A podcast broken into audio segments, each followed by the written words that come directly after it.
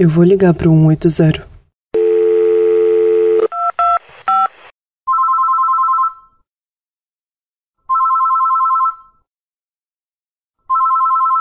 Com a pandemia, com o isolamento social, observou-se em vários países um aumento da violência doméstica. Eu acho que toda fala transfóbica, homofóbica ou LGBTQI homofóbica, ela já nos fere, assim, só deles pensarem em falar já nos fere, já nos mata. As mulheres trans, elas morrem assassinadas por crimes cruéis, com requintes de crueldade. Não existe uma só forma de ser mulher, mas todas as formas de ser mulher serão atravessadas por marcadores de opressão. Cinco mulheres a cada dois minutos são espancadas no nosso Brasil. O parceiro é o responsável por mais de 80% dos casos reportados. Além do atendimento das mulheres em situação de violência, é muito importante que nós possamos também fazer intervenções com os homens autores de violência contra as mulheres. Viva Mais o seu encontro com a cidadania, bem-estar e saúde.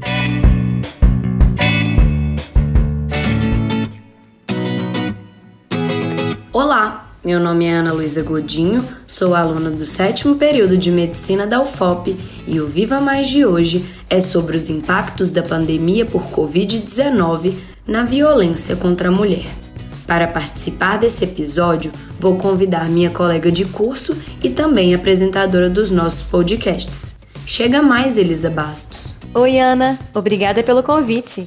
Hoje, o nosso tema é tão importante que vai precisar de três apresentadoras. Vamos convidar a professora e coordenadora do Viva Mais, Heloísa Lima. Seja bem-vinda, Elo. Muito obrigada, meninas. Um tema desses exige engajamento de todas nós mulheres e de toda a sociedade. Precisamos perceber e combater juntas essa epidemia que é a violência de gênero. Que tal, Ana, você começar contando para nós o que tem acontecido durante o confinamento? Então, gente, a pandemia causada pelo novo coronavírus e a necessidade de se fazer o isolamento social escancararam uma situação grave e que existe há muito tempo: a violência contra a mulher, sobretudo a doméstica. Com as recomendações de isolamento social, as pessoas passaram a trabalhar e a permanecer mais tempo em casa. Com isso, muitas mulheres vítimas de violência ficaram confinadas com seus agressores. O resultado? Um aumento significativo das denúncias de violência doméstica. Para entendermos melhor o que acabei de contar, vou chamar a Osana Passos, enfermeira de saúde da família e pesquisadora da Rede de Enfrentamento à Violência contra a Mulher, que comenta sobre o assunto em conversa com a nossa equipe. 75% dos agressores de mulheres vítimas de violência são conhecidos da vítima, ou seja, a casa não é um lugar seguro para as mulheres, não somente os espaços públicos, mas principalmente o espaço privado é o lugar onde as mulheres sofrem esses diversos tipos de violência. Na pandemia, nós tivemos um aumento considerável de notificações de denúncias sobre violência. E será porque ela cresceu durante a pandemia? Nós sabemos que a violência doméstica ela já é uma endemia o que, que quer dizer isso? Ela já tem uma alta prevalência e ela pode ser considerada como um agravo à saúde das mulheres.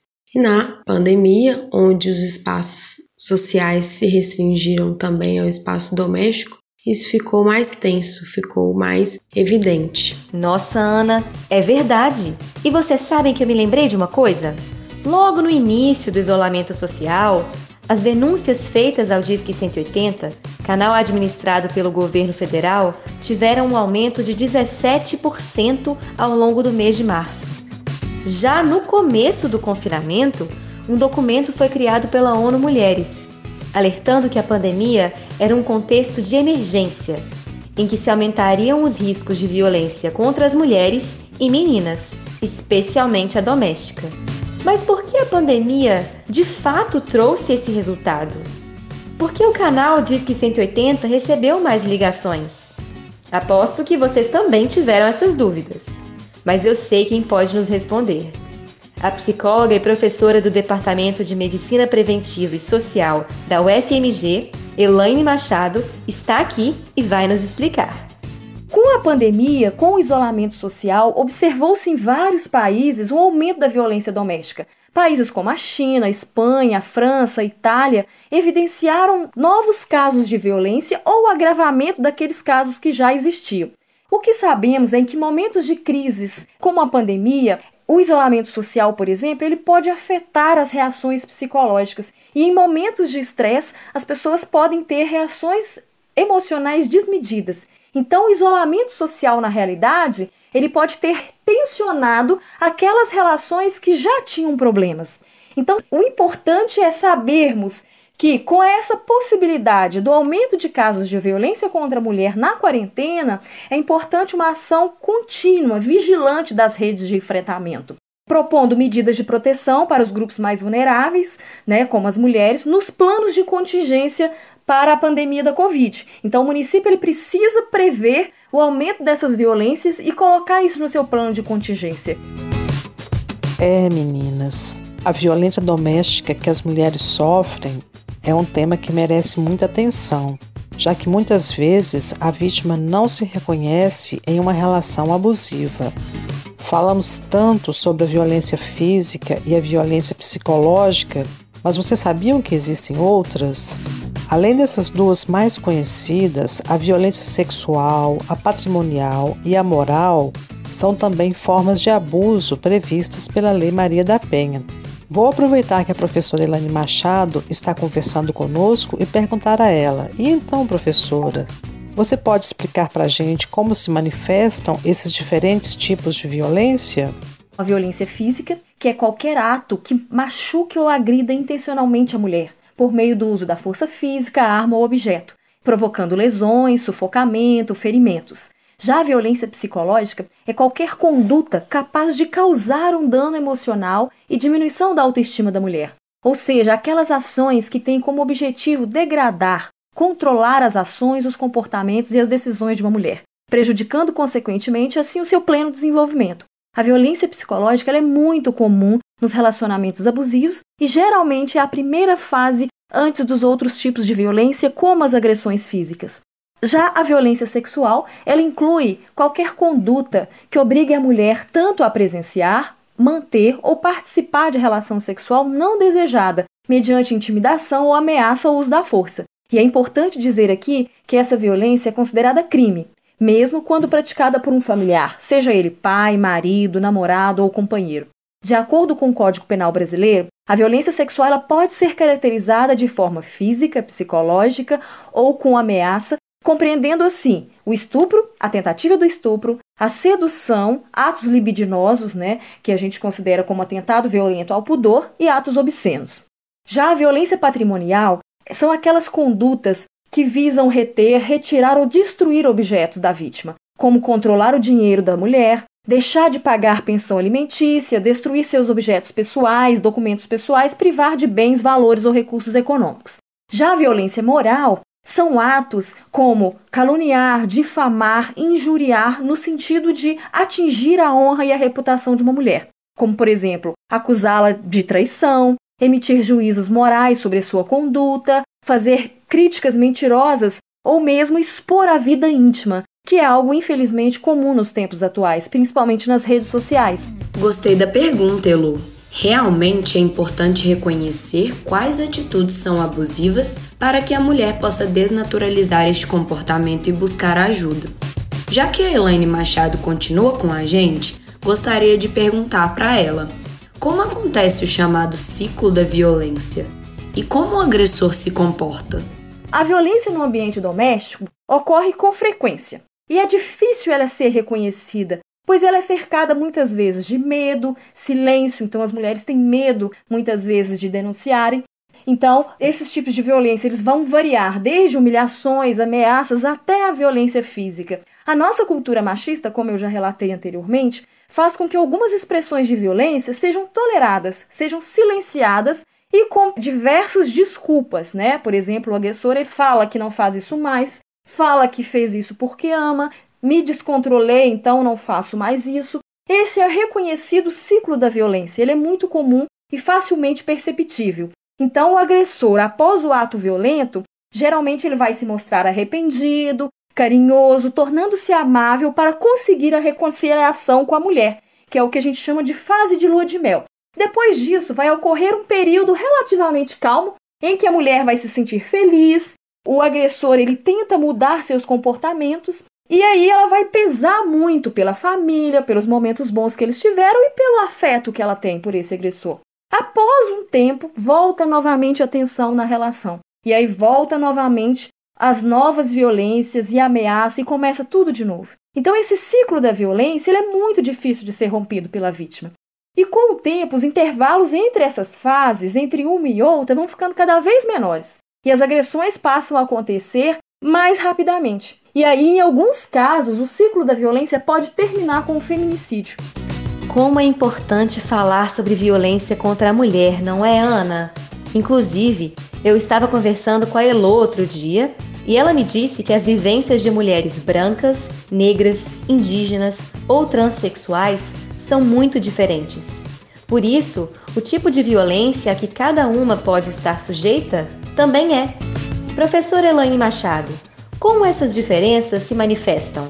Tem como você nos mostrar alguns dados? A gente sabe que todas as mulheres sofrem machismos, violências, mas quando nós temos uma interação de determinantes, é o que a gente chama de interseccionalidade, quando nós intersecionamos gênero, classe social e raça, a violência contra as negras tem sido relatada como muito maior no Brasil.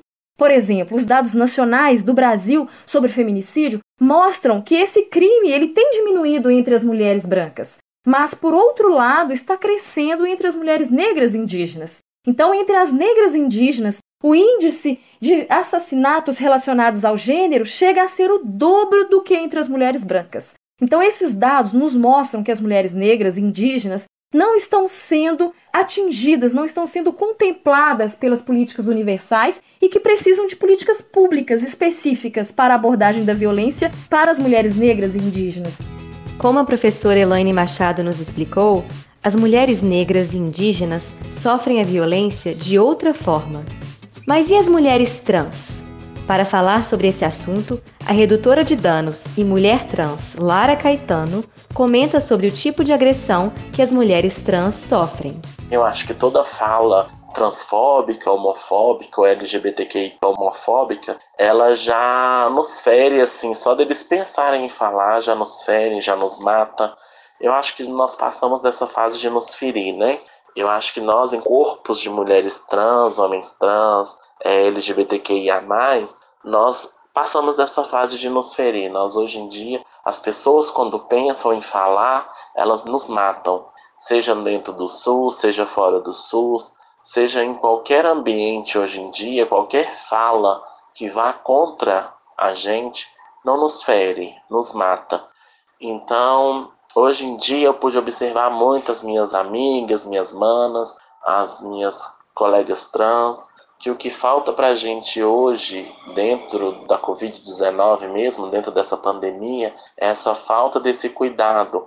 Sabemos que estamos numa pandemia, claro, a gente entendemos a pandemia, mas a gente somos corpos que precisamos de tratamento também, de um acompanhamento, de uma consulta. Poxa, realmente, a realidade de cada mulher é muito diferente.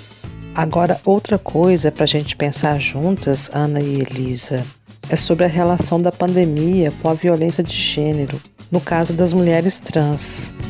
Por que o confinamento teve impacto sobre essas diferentes mulheres e sobre as violências a que estão suscetíveis? Você sabe? Vou chamar a antropóloga e membro do grupo de pesquisa Gênero e Sexualidade da UFMG, professora Flora Rodrigues Gonçalves, para conversar um pouco com a gente. Eu acho que as diferentes realidades apontam que a violência de gênero vai ser sempre atravessada por outros recortes. Ela, inclusive, violência de gênero aponta a exclusão histórica e prática de mulheres não brancas em nome das mulheres brancas. Então, a gente precisa de compreender que essa discussão sobre violência de gênero e a própria violência doméstica, ela é completamente racializada, além de passar por um recorte profundo de classe. Não existe uma só forma de ser mulher, como nós sabemos, mas todas as formas de ser mulher vão ser atravessadas por marcadores de opressão. Né? Vamos pensar a mulher negra. É, acho que pensar a mulher negra em contextos de violência de gênero é uma questão que deveria nortear o nosso olhar. Né? Geralmente são mulheres que estão subjugadas por diferentes estereótipos racistas, que são julgadas supersensualizadas, raivosas ou então subservientes, enfim. E além disso, essas mulheres, a condição das mulheres negras no Brasil, vai trazer diversas particularidades no que tange a violência doméstica, que afinal as mulheres negras elas não são só agredidas em seus lares, elas são agredidas aos olhos vistos, pelo poder público, por terceiros, por vizinho, e isso tem uma correlação muito clara com as taxas de desemprego, desigualdade de acesso ao mercado, ensino superior, até acesso a bens de consumo, que são questões acirradas em tempos, em contextos de pandemia. Então, o que a gente observa é um aumento da violência doméstica no contexto da epidemia, mas sempre a partir de um recorte tanto de classe quanto de raça. Claro que todas as mulheres sofrem violência de gênero, violência doméstica, enfim, mas é importante a gente colocar esses recortes em voga. A violência doméstica, ela aumenta quando você tem taxas maiores de desemprego, quando você observa esses recortes raciais e de classe, e quando as pessoas estão muito juntas, impedidas de sair, nesse caso, né, medidas, logicamente, medidas protetivas né, de saúde, para que essa mulher não saia, para que esse marido não saia, né, a não ser em contextos específicos de casa, isso tudo aumenta a violência doméstica, o que é muito triste, né, que em tempos de pandemia a gente veja, além de várias outras taxas de mortos pela Covid, a gente vê que aumenta o número de mortos pela violência de gênero e a violência doméstica principalmente. Gente, é mesmo? Mas e as campanhas e denúncias que eu vi na internet e nas redes sociais? Os Exposeds, séries de postagens virtuais que expuseram agressores de gênero, tomaram uma proporção muito grande durante o confinamento, causando até lixamento virtual dos perfis dos agressores por outros usuários indignados. Vocês também devem ter visto, não é? Professora Flora Rodrigues, o que você pensa sobre a utilização das redes sociais para expor as pessoas acusadas de agressões. Você acha que o assunto da violência contra a mulher está sendo desmistificado por ser abordado nas mídias digitais? Esse modelo tem mostrado ser uma péssima solução, porque o que a gente está vendo aí é essa constante polarização ideológica, fake news. Ninguém sabe como a produção dos dados, a produção, ela está em xeque, ela está em debate, ela está em controvérsia. Nós estamos questionando isso. Então, para mim, a solução tecnocrática é insuficiente, não dá conta de tudo isso que está acontecendo, a gente precisa de pensar em outra coisa. Enquanto os políticos e a própria sociedade civil vão apostar nesse contexto mais populista, de legitimar o outro com base em Twitter, Facebook, denúncia, em apontar o dedo, essas coisas, muita gente vai lá e dá a carteirada de verdade, da justiça. Hoje a mídia, eu acho que ela está tão em debate quanto a própria democracia. Se as políticas públicas elas fossem potentes ao nível de assegurar uma conscientização da violência doméstica, não ia existir tanta exposit, sabe, por exemplo. Porém, com tantas denúncias individuais, visto que a gente está tão descrente da atuação de órgãos competentes, da justiça, entre aspas, então a gente acaba fazendo essas denúncias em perfis e tal, por uma própria descrença mesmo, mas ao mesmo tempo a gente perde muita força do coletivo. Mas sabe que eu acho que isso não é nem de longe o maior problema? Eu acho que o maior problema é que entre o fake news, o linchamento e essa tecnocracia que não funciona, a mídia ela é constantemente questionada. Então eu acabo não acreditando que esse assunto possa ser desmistificado pela mídia, a não ser que a gente pense numa outra forma, uma outra mídia, um, enfim, né, um outro tipo de divulgação, talvez a gente devesse pensar em como as políticas públicas devem ser legitimadas, de forma a elas serem de fato potentes, eficientes. Políticas públicas sobre violência doméstica que sejam de fato eficazes. Eloiana, eu estou indignada! Existem vários tipos de violência e contextos sociais distintos vivenciados por cada mulher. Eu quero saber agora o que nós podemos fazer para ajudar. Como denunciar um caso de violência? Para conversar com a gente e nos explicar, chamei a ativista e presidente do Núcleo Ouro Pretano da União Brasileira de Mulheres, Débora Queiroz. O Disque 180 é um canal nacional que funciona 24 horas, gratuito, onde você, ao ligar para o Disque 180, você vai ser devidamente orientado e pode denunciar situações de violência.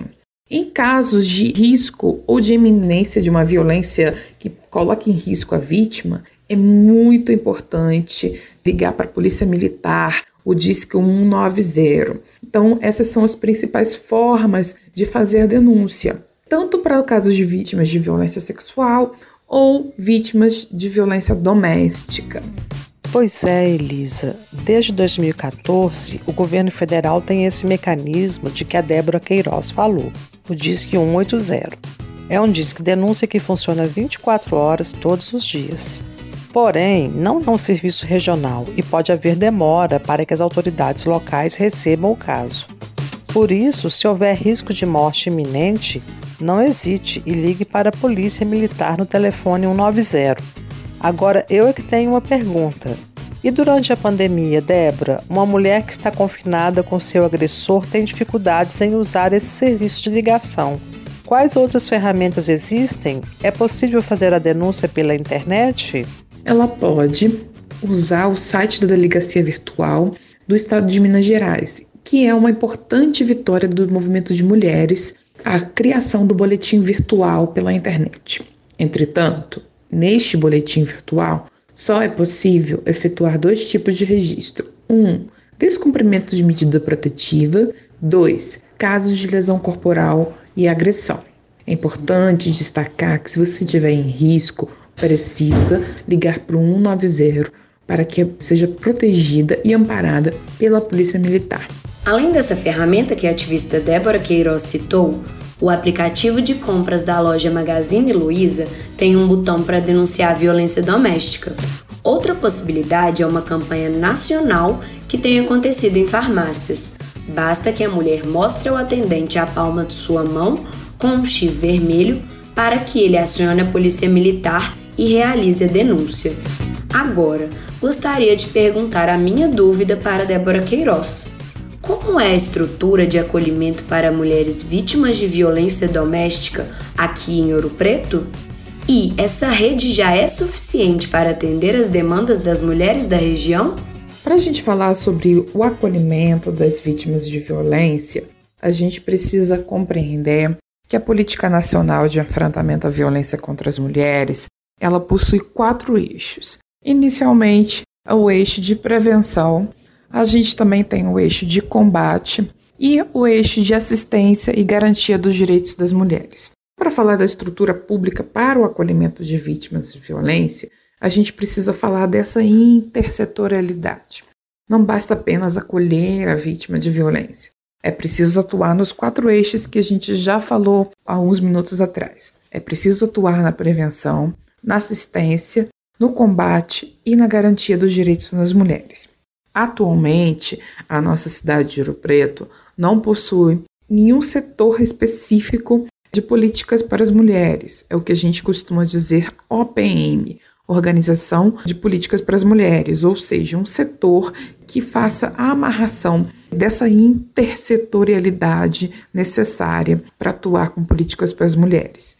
Este é o primeiro grande desafio a ser vencido, que é construir na estrutura pública algum setor que trate é, das políticas para as mulheres. Bom, hoje, se a mulher é vítima de violência no nosso município, não existe nenhum protocolo regulamentado que determine o que fazer, como fazer e a obrigatoriedade de fazer. Mas nós contamos com, no caso de violência sexual, a Santa Casa, que é a nossa porta de entrada. Contamos com uma pequena estrutura administrativa na delegacia regional de Polícia Civil E a gente conta com o CREAS, que é o Serviço de Referência Especializado de Assistência Social, é onde são tratadas as questões relacionadas à violência contra as mulheres. Também contamos com o Conselho Municipal de Direitos da Mulher, CONDIM. Cabe dizer que essa estrutura ainda é ínfima e está longe de atender à necessidade das nossas mulheres. Nossa, mas se a estrutura existente não atende plenamente suas usuárias, como o poder público pode melhorar esse sistema? Débora, explica pra gente. O que o poder público pode fazer para melhorar estes serviços? Bom, como falamos alguns minutos atrás, é de fundamental importância, inicialmente, ter dentro da estrutura municipal um setor que faça a construção de políticas para as mulheres. Essa é uma luta que deve ser de todas as mulheres da cidade de Ouro Preto. Não é possível construir uma outra realidade da questão da violência contra as mulheres sem uma luta política, sem a organização das nossas mulheres e sem a batalha para que exista na institucionalidade a estrutura necessária para construir as políticas para as mulheres. Também não existe plano municipal de políticas para as mulheres, o que dificulta muito e a gente acaba tendo uma série de ações voluntárias, não amarradas, espontaneístas. E aí é muito difícil para as pessoas auxiliarem mulheres vítimas de violência, porque a gente acaba atuando de forma voluntária, de forma não organizada. Adorei sua fala, Débora. Precisamos de políticas públicas específicas. Ana e Elisa, vocês sabiam que na maioria dos casos de violência contra a mulher, os agressores são homens, sobretudo com os quais as vítimas já se relacionaram ou se relacionam? Vocês sabem por que isso acontece? Eu sei que tem a ver com o machismo e como ele impacta o comportamento masculino. Mas para nos explicar melhor, convido de novo a antropóloga e pesquisadora Flora Rodrigues, Flora, você pode explicar para gente o que é masculinidade tóxica? Geralmente, o que é entendido por masculinidade tóxica é um padrão masculino fruto do próprio modelo patriarcal, que vai descrever os homens a partir de um ideal de masculinidade. E que ideal é esse? Né? Aquele ideal cultural de masculinidade que pontua, dentre outras coisas, que os homens são fortes, que os homens não choram, que os homens brincam de carrinho, que os homens têm preferências por cores específicas, né, pelo azul, ao mesmo tempo a mulher pelo rosa, que os homens são agressivos, são brutais por natureza, que exalta essa natureza é, é, agressiva e sexual, máscula, enfim, é uma ideia completamente equivocada. Né? Já faz muito tempo que as pesquisadoras de gênero batem nessa tecla que todas essas definições de masculinidade elas são culturais, elas não são biológicas. Inclusive, muitas dessas teóricas defendem que rotular alguém como homem ou como mulher é uma decisão que não é só biomédica, mas ela é sobretudo uma decisão social. A masculinidade tóxica, então, nesse sentido, ela influencia a violência de gênero de várias formas. Então precisamos reverter as coisas, não é, gente? Como fazer com que os homens não causem o problema, mas contribuam para diminuir essas altas taxas de violência contra a mulher? Quem pode nos responder é a professora e consultora especializada em violência doméstica, Cláudia Natividade. É muito importante que nós possamos também fazer intervenções com os homens autores de violência contra as mulheres. No estado de Minas Gerais, a gente tem algumas experiências de grupos de homens e são experiências muito interessantes porque a gente consegue incluir os homens também como parte da solução do problema da violência contra as mulheres. A gente não tem ainda uma política pública organizada a despeito de na Lei Maria da Penha já haver a previsão de que esses trabalhos aconteçam. No entanto, essas experiências que são realizadas muitas vezes por grupos de movimentos sociais, de organizações da sociedade civil, eles são importantes estratégias que, juntamente com as políticas já organizadas de atendimento às mulheres em situação de violência, possam promover aí ações integradas e de proteção para as mulheres também a partir né, desse trabalho reflexivo, responsabilizante com homens autores. Fazer esse trabalho reflexivo responsabilizante com esses agressores e fazê-los refletir sobre seus crimes é, de fato, muito importante no combate aos altos níveis de violência de gênero. Depois desse grande aprendizado, o episódio de hoje e nossa conversa ficam por aqui. Muito obrigada, Elo e Elisa, pela companhia de vocês. Ah, eu que agradeço. Realmente é um cenário muito grave e todas as mulheres precisam denunciar, inclusive aquelas que presenciarem um caso de agressão. Ana e Elisa, gostei muito de participar com vocês desse episódio, embora seja um assunto tão difícil e tão preocupante. Lembre-se que existem vários tipos de violência de gênero. A susceptibilidade de cada mulher em sofrer agressões é diferente, e reconhecer comportamentos abusivos é o primeiro passo para sair do ciclo de agressões. A pandemia do novo coronavírus tem gerado vários transtornos no nosso modo de vida, mas não podemos ignorar a epidemia cotidiana com vários tipos de violências contra as mulheres como abordamos neste podcast. E lembre-se, se precisar de ajuda, disque 180 ou busque os serviços de apoio que estiverem mais perto de sua casa. Tem alguma dúvida, sugestão ou comentário? Entre em contato conosco pelo Facebook Viva Mais UFOP, pelo Instagram arroba vivamais.ufop ou pelo nosso e-mail vivamaisufop@gmail.com.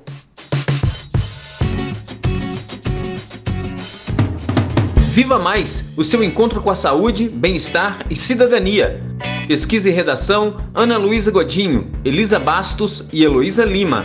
Participação: Ana Luísa Perigo. Coordenação de produção: Glaucio Santos. Edição e sonoplastia: Cimei Gonderim.